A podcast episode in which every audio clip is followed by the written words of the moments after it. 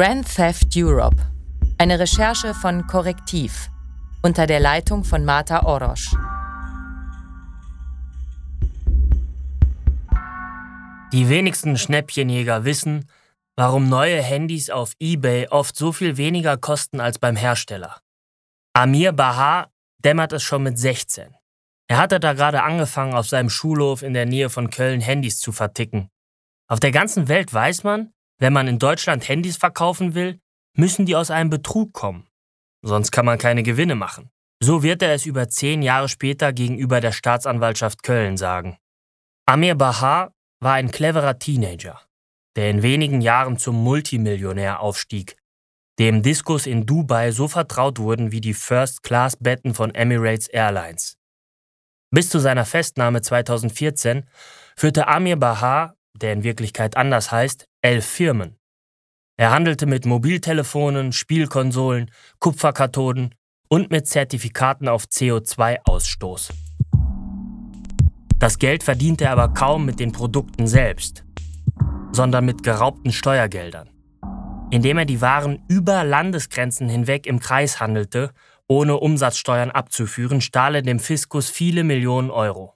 Der Steuerschaden wird zunächst auf 110 Millionen Euro geschätzt. Im Haftbefehl spricht die Staatsanwaltschaft von 60 Millionen Euro, verurteilt wird er letztendlich für 40 Millionen Euro. Auf jeden Fall verdammt viel Geld für einen Handyhändler. Ein überdurchschnittlich gut verdienender Arbeitnehmer mit einem Monatsgehalt von 5000 Euro müsste 1600 Jahre lang arbeiten, um 100 Millionen Euro zu verdienen. Unter seinesgleichen war Amir Bahar nur ein mittelgroßer Spieler. Mit sogenannten Umsatzsteuerkarussellen und Kettengeschäften entsteht allein in Deutschland ein jährlicher Schaden von schätzungsweise 5 bis 14 Milliarden Euro. Und die Betrugsmasche sieht bei Bahar aus wie ein Kinderspiel. Bei dem milliardenschweren Steuerraub durch Cum-Ex-Deals, über die Korrektiv vor acht Monaten berichtete, benötigten kriminelle Aktienhändler noch die Hilfe einer Heerschar an top ausgebildeten Anwälten und Bankern. Umsatzsteuerkarusselle sind sozusagen Cum-Ex für jedermann. Ein Teenager kann so binnen weniger Jahre vom Handyhändler zum Multimillionär werden. Für die Allgemeinheit ist das Ergebnis das gleiche. Milliarden an Steuergeld, auf die Krankenhäuser, Schulen und Polizei angewiesen sind, landen bei Kriminellen. Europa wird mit dieser Betrugsmasche um sagenhafte 50 Milliarden Euro beraubt. So schätzt die EU-Kommission. Nein, das ist kein Schreibfehler. 50 Milliarden Euro, Jahr für Jahr, seit 25 Jahren. Bislang haben wir versagt. Die Verluste sind relativ stabil. Es ist unglaublich und tragisch, dass wir nicht in der Lage sind, dem Einhalt zu gebieten, sagt Marie Lamensch, Expertin für europäische und internationale Steuersysteme von der Freien Universität Brüssel. Ich verstehe nicht, warum Leute irgendeine andere Form von Kriminalität wählen. Warum Drogengeschäfte machen, wenn man mit diesen Karussellen so viel Geld verdienen kann fragt sich der ehemalige britische Steuerfahnder Rod Stone, einer der Top-Experten Europas zum Thema. Und Stone wundert sich, dass trotz der gigantischen Schadensumme kaum ein Land in Europa massiv dagegen vorgeht.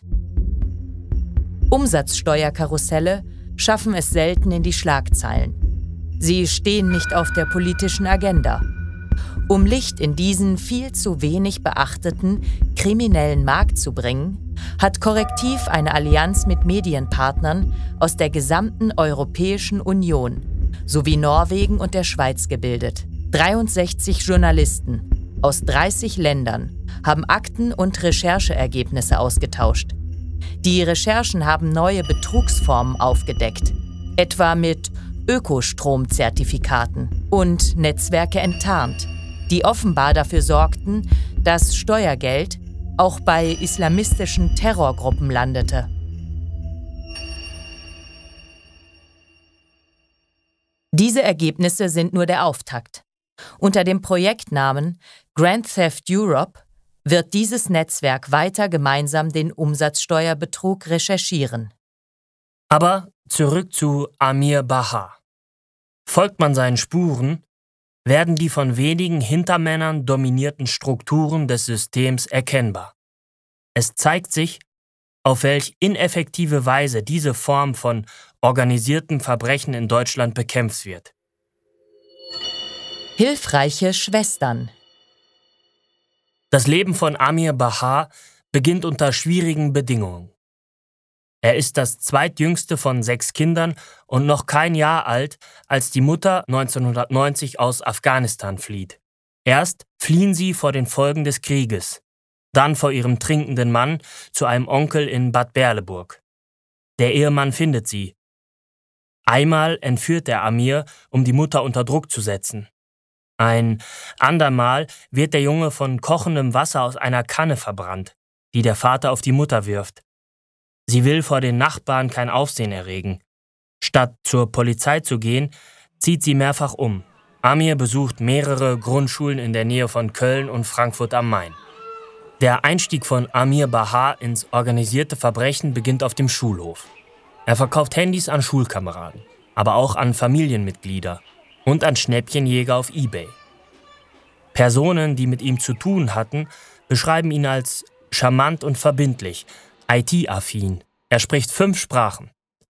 Anfangs erstellt er eine Webseite, über die geringfügige Werbebeiträge reinkommen.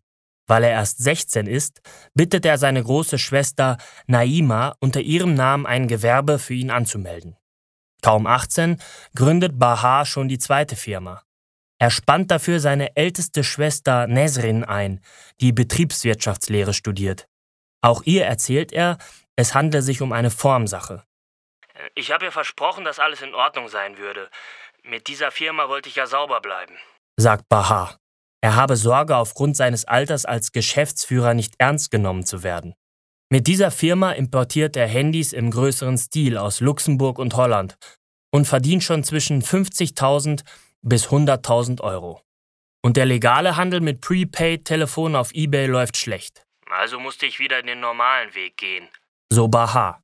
Mit dem normalen Weg meint er Umsatzsteuerbetrug. Der Instagram-Account von Bahar steht unter folgendem Motto: Nothing lasts forever, except family. Nichts ist für immer, außer die Familie.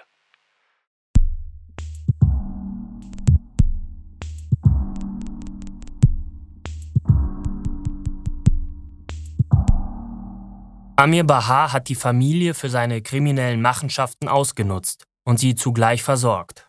Schlussendlich wird sie ihm zur Achillesferse.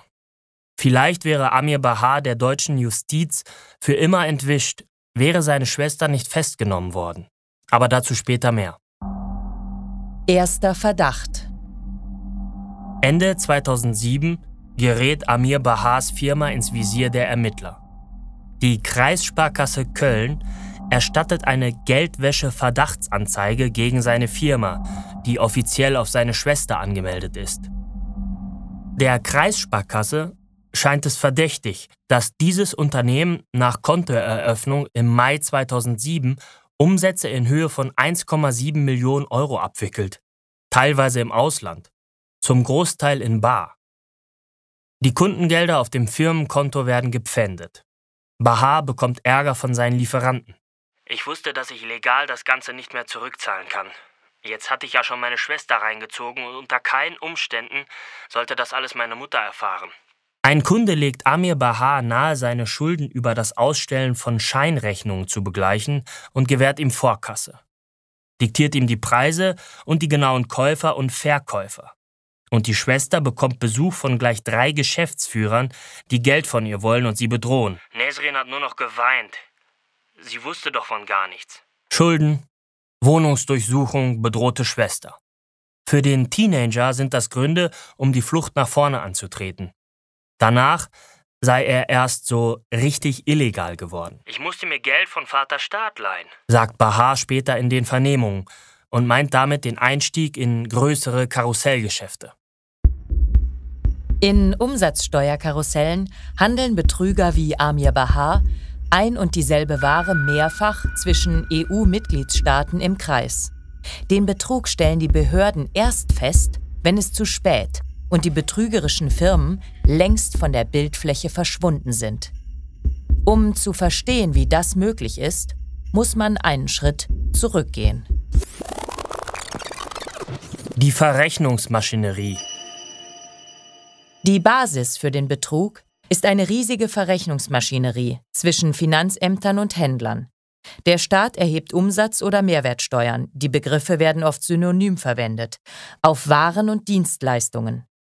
Sie sollen aber nur für das Endprodukt gelten.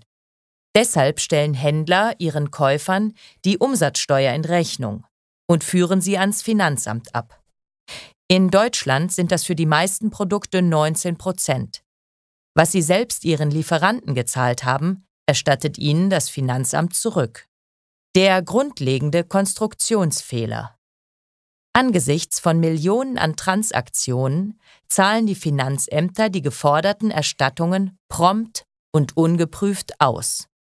Der Handel über Landesgrenzen hinweg hingegen verläuft umsatzsteuerfrei. Das bedeutet, beim Verkauf eines Autos von Frankreich nach Deutschland zahlt der deutsche Händler 0% Umsatzsteuer. Verkauft er es an einen weiteren Händler in Deutschland weiter, schlägt er die Mehrwertsteuer auf den Preis drauf. Alle weiteren Händler tun das Gleiche. Soweit, so legal. In den Karussellen führt der erste Einkäufer in Deutschland die Mehrwertsteuer aber nicht ans Finanzamt ab. Kommt das Amt ihm auf die Schliche, löst er sich auf. Er heißt deshalb Missing Trader. Oft existiert er nur auf dem Papier, mit einem Briefkasten als Büro und zum Beispiel einem Junkie oder Obdachlosen als Strohmann.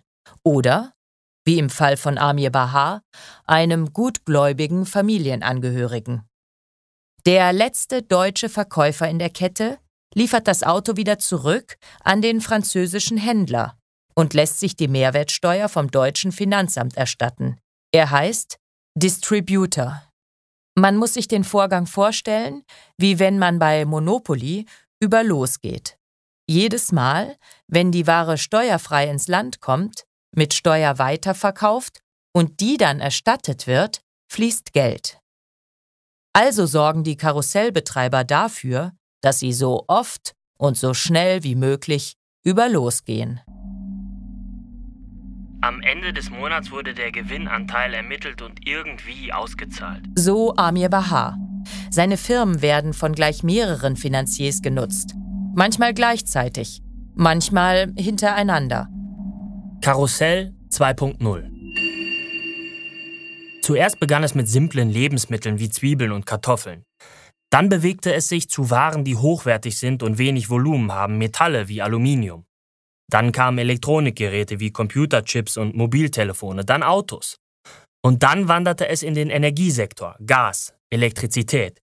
Und schließlich natürlich die CO2-Emissionszertifikate. Sagt Pedro Felicio. Der junge Portugiese koordiniert bei der EU-Polizeibehörde Europol Operationen gegen Karussellbetrug.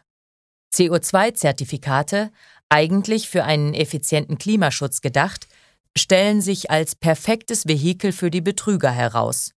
Sie sind virtuell und rasant schnell handelbar, so wie auch derzeit Ökostromzertifikate.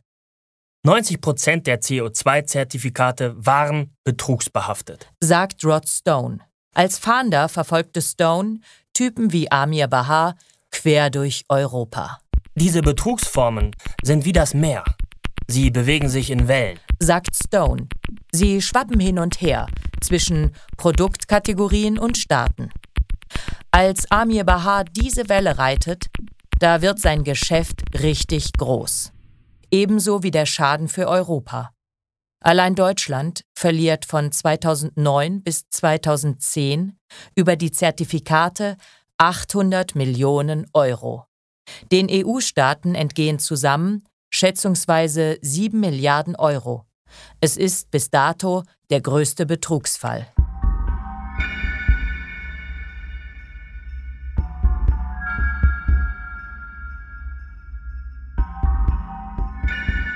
Amir Bahar ist 19.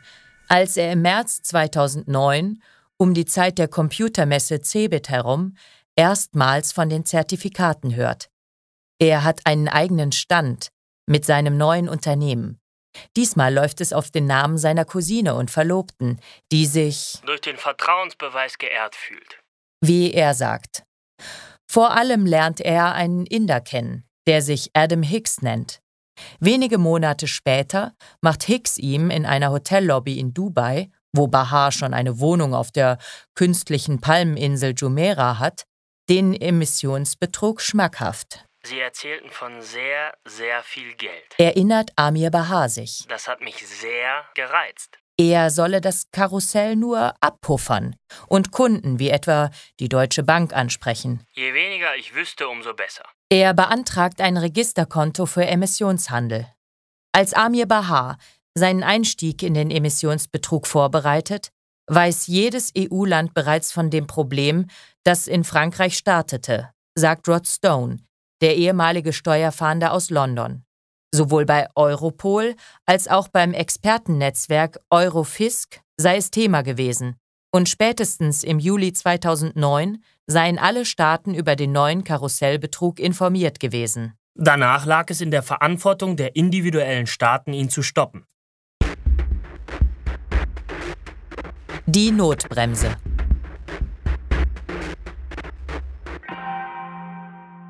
Die britischen Behörden sehen die Betrugswelle heranrollen, weil die Registrierungen für den Zertifikatehandel explosionsartig steigen.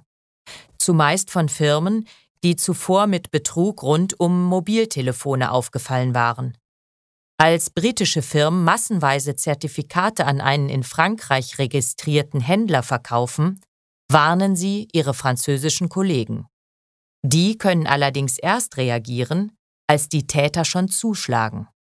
Es gibt ein recht simples Mittel gegen die Karusselle. Es nennt sich Reverse Charge, also die Umkehr der Steuerpflicht. Bei Reverse Charge entfällt die Mehrwertsteuer beim Handel zwischen Unternehmen. Nur noch der Verbraucher zahlt sie. Das Finanzamt erstattet niemandem mehr etwas. Das Karussell kommt jäh zum Halt. Nur, um Reverse Charge einzuführen, bedarf es einer Genehmigung aus Brüssel. Als Frankreich das Verfahren umsetzt, weichen die Betrüger nach Großbritannien aus. Trotz ihrer Vorbereitung verlieren die Briten noch 250 Millionen Pfund. Dass die Welle von England aus weiterschwappen wird, ist klar. Die Frage ist zunächst nur, wohin. Die deutsche Regierung interessiert sich allerdings wenig für sie. Als die ersten Berichte über die Zertifikate aus den Bundesländern Berlin erreichen, heißt es, Kommen Sie wieder, wenn der Schaden über 100 Millionen Euro liegt. Der Tsunami kündigt sich an. Aber noch ist das Meer ja ruhig. Also beobachtet man in Berlin lieber. Deutschland, stellt sich heraus, ist das nächste Zielland. Hohe Einsätze. Ende Dezember 2009 sitzt Amir Bahar mit einem der wichtigsten Strippenzieher im CO2-Betrug im Flugzeug von Dubai nach Las Vegas. Dessen Szenename Big Bro. Amir Bahar hat den großen Bruder über seinen Cebit-Kontakt Adam Hicks kennengelernt. Big Bro ist Marathonläufer, kommt aus Lancashire, einer Region, aus der besonders viele Karussellbetrüger stammen. Er ist angeblich einer der größten im Karussellgeschäft mit den Verschmutzungszertifikaten. Während ihr Flieger Treibhausgas in die Wolken pustet, hängt Big Bro permanent am Satellitentelefon. Er war gut gelaunt und sagte, er habe jetzt, also während des Fluges, so viele Emissionszertifikate verkauft wie nie. Mehrere Millionen. Berichtet Amir Bahar. Da kann man sich in Las Vegas schon mal vier, oder fünf Tage in einer 300 Quadratmeter Suite im Wynn Hotel mit zwei Frauen, Butler und 24-Stunden-Limousine gönnen. Zwischen 100.000 und 200.000 Euro pro Tag seien üblich. Amir Bahar regelt alles. Big Bro überweist direkt ans Casino. Wir hatten eine schöne Zeit, sagt Amir Bahar. Übers Geschäft reden sie nicht so viel. Nur, dass Amir Bahar seine neue Firma als Buffer einsetzen und sich keine Sorgen machen solle. Er werde schon genug verdienen.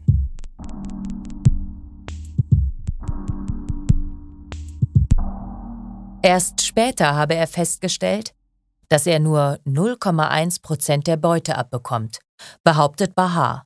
Für Missing Trader und Buffer seien selten mehr als 0,3 Prozent drin.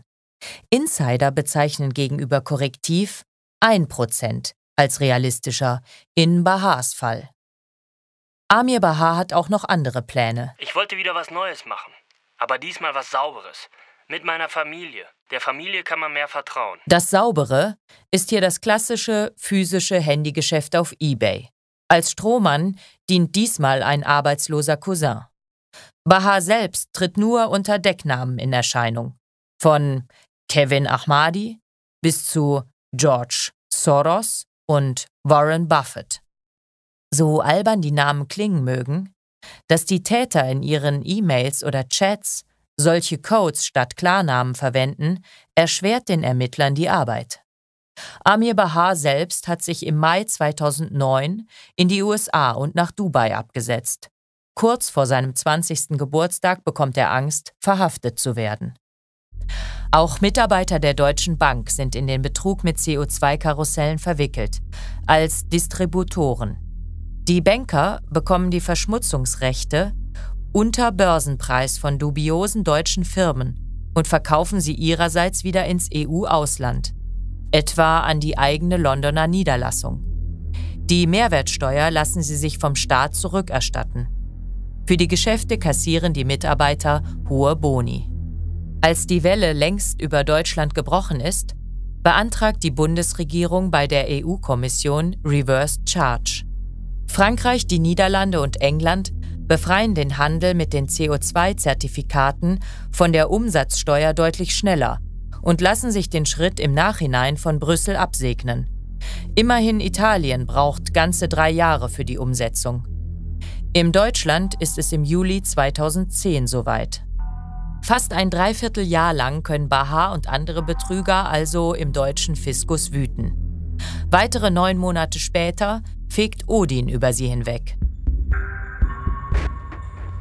Odins Zorn. Die spektakuläre Operation der Staatsanwaltschaft Frankfurt hat sich nach einem germanischen Gott benannt. Bevor am 28. April 2010 an die 1500 Beamte etwa 500 Firmen durchsuchen, auch solche in Dänemark, Großbritannien, Dubai, Hongkong und Zypern, haben sie 4355 Aktenordner an Material angesammelt und 12.000 Telefonate abgehört. Sie haben auch die Stimme von Amir Bahar gehört. Zu fassen bekommen die Fahnder Bahar zu diesem Zeitpunkt trotzdem nicht. Er sitzt ja in Dubai und den USA. Dafür landet im Mai seine große Schwester Nesrin in Untersuchungshaft, die Bahar als Strohfrau bei einer seiner Firmen einsetzte. Die Folge? Über seinen Anwalt nimmt Amir Bahar Kontakt zur Staatsanwaltschaft Köln auf. Per Skype entlastet er seine Schwester, indem er zugibt, faktischer Geschäftsführer hinter ihren Firmen zu sein und kauft sie gegen 450.000 Euro Kaution frei. Mehr als für die Strohfrau, mehr auch noch als für Amir Bahar interessieren sich die Beamten für dessen Hintermänner. Doch über die zu sprechen ist gefährlich. Ein Zeugenschutzprogramm lehnt Amir Bahar zunächst ab, weil nur zwei Angehörige mit hinein könnten. Seine Familie sei zu groß. Schließlich lässt er sich auf anonyme Aussagen ein. Doch die Gespräche gestalten sich als schwierig. Die Hintermänner haben ihn in den USA einen Aufpasser zur Seite gestellt. Nur wenn der schläft, kann Amir Bahar skypen. Die Staatsanwaltschaft erfährt von Bahar, dass die Betrüger nun, da die CO2-Karusselle in Deutschland gestoppt sind, auf Gas, Strom und Kupfer setzen. Im Gas- und Strommarkt würden täglich 20 Millionen Euro Umsatz gemacht und 3,2 Millionen Euro an Steuern hinterzogen, jeden Tag. Und er gibt Einblicke in die Führungsriege der Umsatzsteuerkarusselle. Batman im Visier. Ein Brite mit dem Decknamen Batman soll der zentrale Drahtzieher des Karussells gewesen sein, das in Deutschland einen Steuerschaden von 125 Millionen Euro verursacht hat. Batman bezieht sich wohl weniger auf den Comic-Superhelden als auf den Schlagmann im Cricket. Der Schlagmann ist der wichtigste Spieler in diesem Sport. Ebenso wie im Spiel mit CO2-Zertifikaten. In der Jetsetter-Szene Londons kennt man Batman als Peter Verdee Singh. Er trägt stets maßgeschneiderte Anzüge und dazu einen Turban, der ihn als Mitglied der Religionsgruppe der Sikh ausweist. Er zierte schon mehrere Cover von Business Lifestyle Magazinen. Wenn Batman auf Instagram mit seinen Bugattis, Ferraris und Rolls-Royce posiert, erhält er Tausende von Likes. Niemand bohrt nach, wenn Verdi Singh sich in Interviews mit weicher Stimme als spiritueller Philanthrop und als Selfmade Immobilienmogul inszeniert. Doch die deutschen Fahnder tragen genügend belastendes Material über Batman zusammen. Als Verdi Singh 2017 am Flughafen Heathrow verhaftet wird, beantragen sie bei den britischen Behörden seine Auslieferung. Batman kommt auf Kaution wieder frei. Seine Geschäfte führt er weiter aus seinem Büro im Londoner Nobelviertel Mayfair, Nähe Hyde Park, wenn auch mit Fußfessel.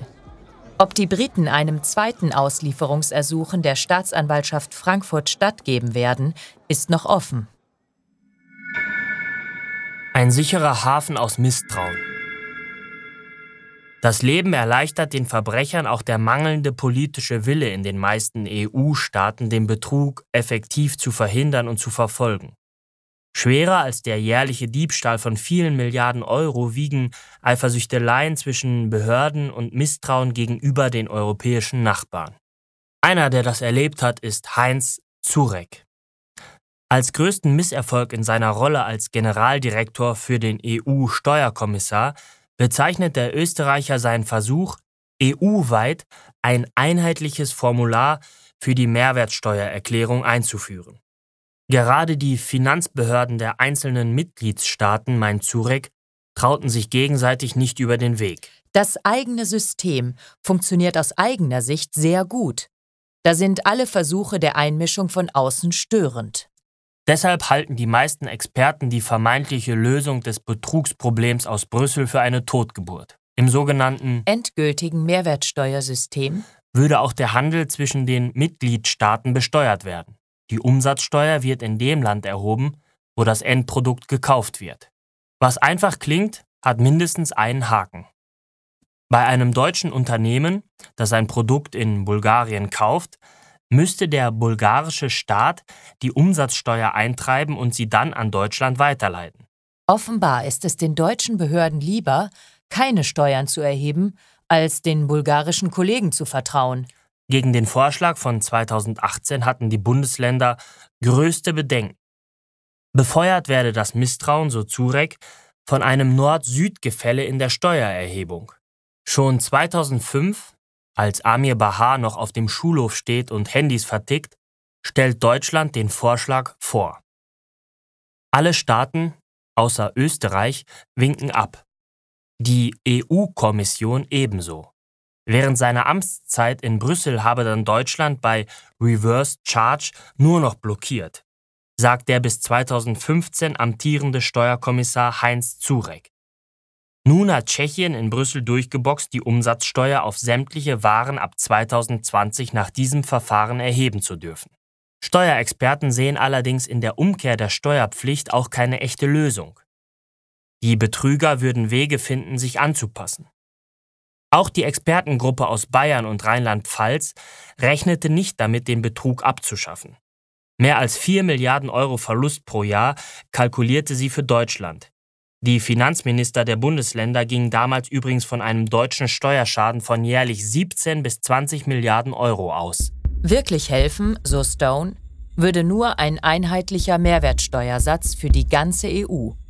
Die EU müsste ein föderaler Staat mit einheitlicher Steuergesetzgebung sein, in dem Brüssel die Steuern erhebt und auf die Mitgliedstaaten verteilt. Eine bei den Bevölkerungen der Staaten derzeit wenig populäre Vision. Großbritannien hat zugleich bewiesen, dass das Problem auch national zumindest stark eingedämmt werden kann. Den Diebstahl über Umsatzsteuerkarusselle haben die Briten von einst 3,5 Milliarden Pfund im Jahr auf derzeit 500 Millionen Pfund gedrosselt. In Echtzeit arbeiten und ein feindliches Umfeld schaffen sind zwei Dinge, die meiner Erfahrung nach funktionieren.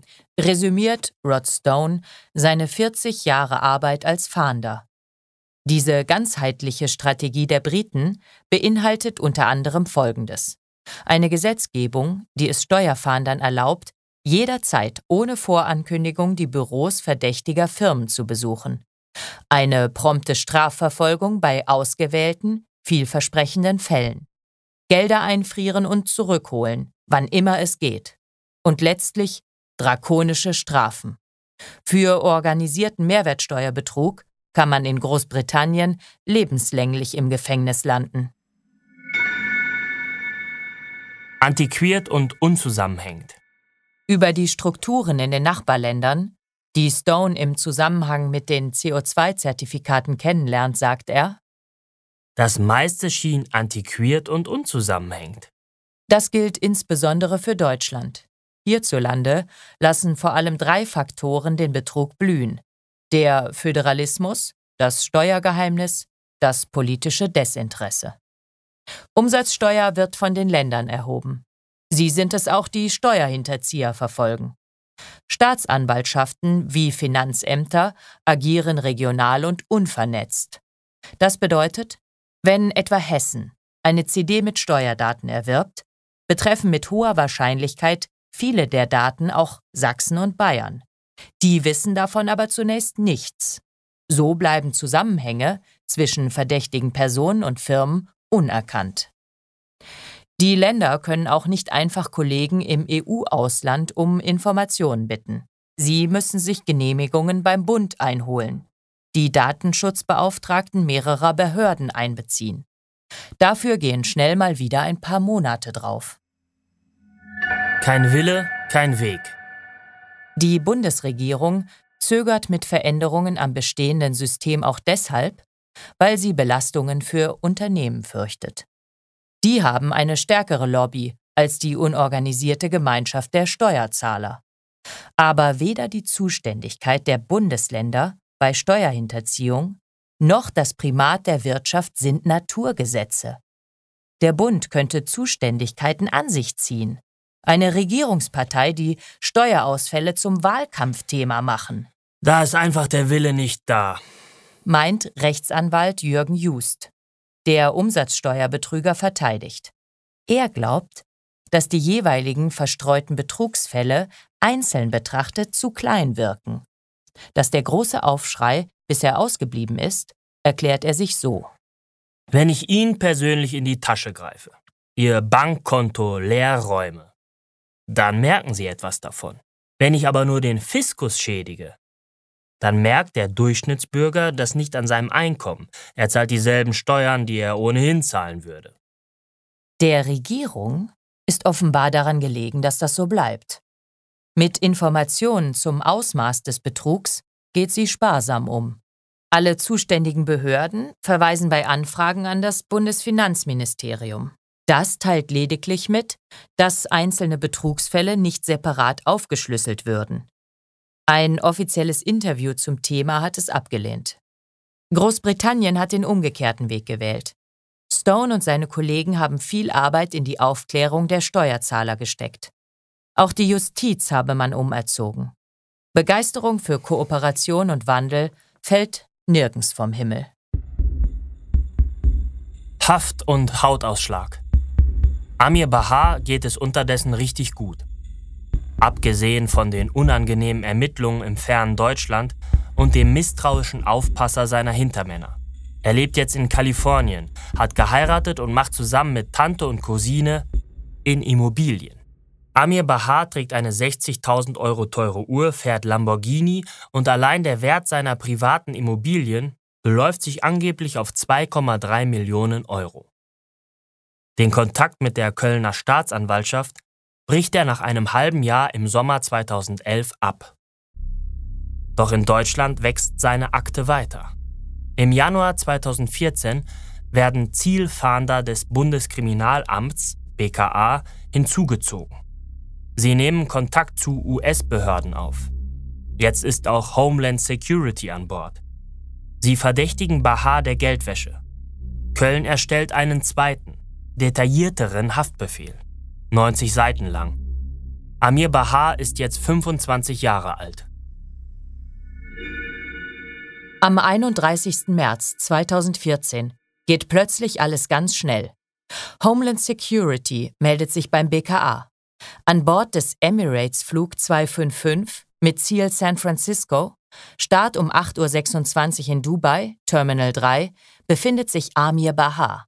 Um ihn festnehmen zu können, benötigen die Amerikaner einen internationalen Haftbefehl aus Deutschland. Die Maschine ist bereits in der Luft. Die Beamten haben nur wenige Stunden Zeit, um den deutschen Haftbefehl zu übersetzen und samt Fotos in die USA zu schicken. Die Unterlagen müssen vor der Landung des Emirates-Fluges bei den US-Behörden sein. Sonst nehmen sie Bahar nicht fest. Um 12.33 Uhr Ortszeit, Terminal 1, betritt Amir Bahar amerikanischen Boden. An der Passkontrolle wird er verhaftet. Im Gefängnis von San Jose geht es Bahar schlecht. Seine täglichen Notizen handeln von einer Zelle mit zwölf Gefangenen, die meisten drogenabhängig. Von brauner Brühe, die aus dem Wasserhahn kommt von Ausschlägen und kleinen Geschwülsten, die seine Haut nach wenigen Wochen überziehen. Und von seiner Angst vor Übergriffen, wegen der er sich zum Schutz einer Gang anschließt. Ein Jahr später die Erlösung. Die USA wollen Amir Bahar nach Deutschland ausliefern. Drei Beamte des BKA holen ihn ab. Am 13. April 2015 begleiten sie ihn im Lufthansa-Flug 455 von San Francisco nach Frankfurt am Main. Er hat Lippenbalsam dabei, Kreditkarten, die handschriftlichen Notizen, 81 Fotos, Spruchkarten, den afghanischen Pass, die amerikanische Aufenthaltserlaubnis und einen kalifornischen Ausweis. Und seine 60.000 Euro teure Uhr. Eine Sonderanfertigung Royal Oak mit Strassstein von Audemars Piguet. In der Justizvollzugsanstalt Düsseldorf helfen ihm wieder sein Charme und seine Eloquenz. Er genießt schnell hohes Ansehen bei den anderen Häftlingen. Auch vor Gericht hilft ihm seine Redseligkeit. Nach fast einem Jahr in Untersuchungshaft beginnt am 26. Februar 2016 der Prozess gegen Amir Bahar vor dem Landgericht Köln. Mit ihm angeklagt sind drei weitere Steuerbetrüger. Auch sie sind geständig. Trotzdem nimmt der Prozess 14 Verhandlungstage in Anspruch. Am 14. April 2016 fällt das Urteil. Fünf Jahre und sechs Monate Freiheitsstrafe wegen Steuerhinterziehung in 47 Fällen und Beihilfe zu Steuerhinterziehung in 22 Fällen. Zwei Jahre Untersuchungshaft in Deutschland und den USA werden ihm angerechnet. Die einjährige Haft im US-Gefängnis von San Jose sogar eineinhalbfach wegen den schlechten Bedingungen. Fünf Millionen Euro konnte der Staat zuvor aus den von ihm gesteuerten Karussellen zurückholen. Fünf von 40 Millionen Euro, die anklagbar waren, und von geschätzt 110 Millionen Euro, die er insgesamt auf dem Gewissen haben soll.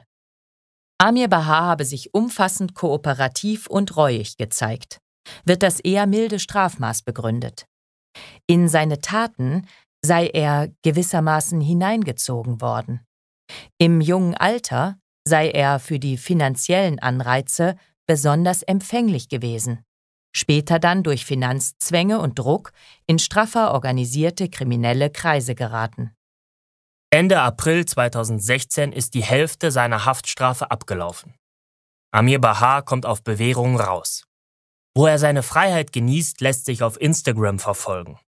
Da gibt es Selfies von der Safari in Nairobi, vom Bummel auf den Champs-Élysées in Paris, von der Neujahrsparty in Hongkong und ein Filmchen aus Thailand, kommentiert Amir Bahar mit Romantic Time with My Brother.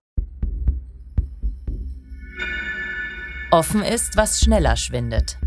Amir Bahas Geldreserven oder seine Möglichkeit, sie mit Hilfe von Europas Steuergeldern wieder aufzufüllen. Grand Theft Europe. Eine Recherche von Korrektiv unter der Leitung von Marta Orosch.